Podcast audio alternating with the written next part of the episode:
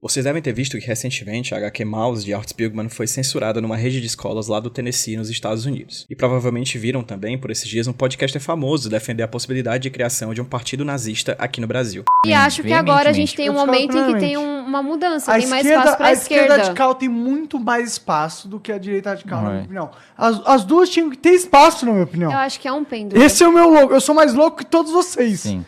Eu acho que o nazista tinha que ter o partido nazista. Eu acho que não. Reconhecido Lembra, pela liberdade lei. de expressão termina onde a Mas sua expressão coloca a vida do outro em risco. As pessoas não têm direito de ser idiotas. O nazismo é contra a população judaica. Isso coloca uma população inteira em risco. De que forma? Quando é uma minoria, não põe. Vamos falar de holocausto? De que forma? Mas era quando era uma maioria. É anarquia, né? Não tem que ter lei, eu acho que não dentro tem que da ter... expressão, eu acho que a gente tem que liberar tudo. Eu não, Eu acho não, que não não. acho que é anarquia, onde porque fere a liberdade mesmo, do outro. O que, mesmo, que é a liberdade do do outro. outro? Você Existe- injúria a liberdade do outro? Não, a gente já concordou com isso não. Eu tô falando de existência.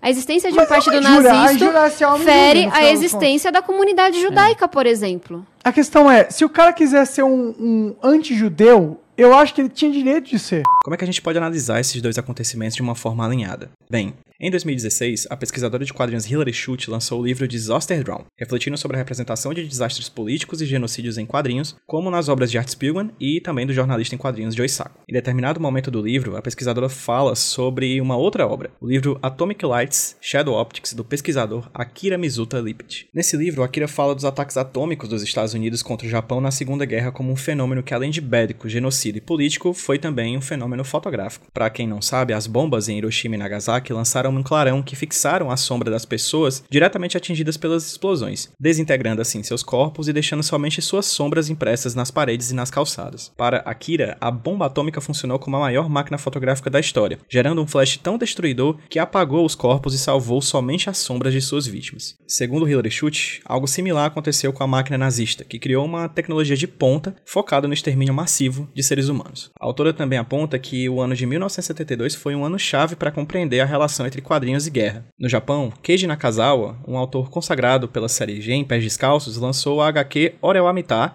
ou Eu Vi Isso, um relato autobiográfico sobre o impacto das bombas e da radiação resultante das explosões de Hiroshima e Nagasaki. Nos Estados Unidos, em 1972, Art Spiegelman lançou as primeiras três páginas do que viria a ser Mouse na revista Funny Eminals, criada por Robert Crumb. Em 1986, Art Spiegelman lançaria uma versão mais ampla da HQ que seria finalizada somente em 1991. E em 1992, Spiegelman ganhou o Pulitzer, o maior prêmio de jornalismo do mundo, por Mouse. Para Hilary Schutt, o quadrinho, essa linguagem que usa mão, tinta e papel, fez o oposto que a outra tecnologia de extermínio fez. Foi a tinta e o papel que trouxeram de volta à vida e às nossas memórias os corpos, né, apagados por essas máquinas de guerra. E a gente não pode esquecer nunca o que o nazismo fez. Nazismo não se debate, nazismo se combate. A opinião de nazista é uma ameaça de morte. E os quadrinhos estão aqui para lembrar a gente disso.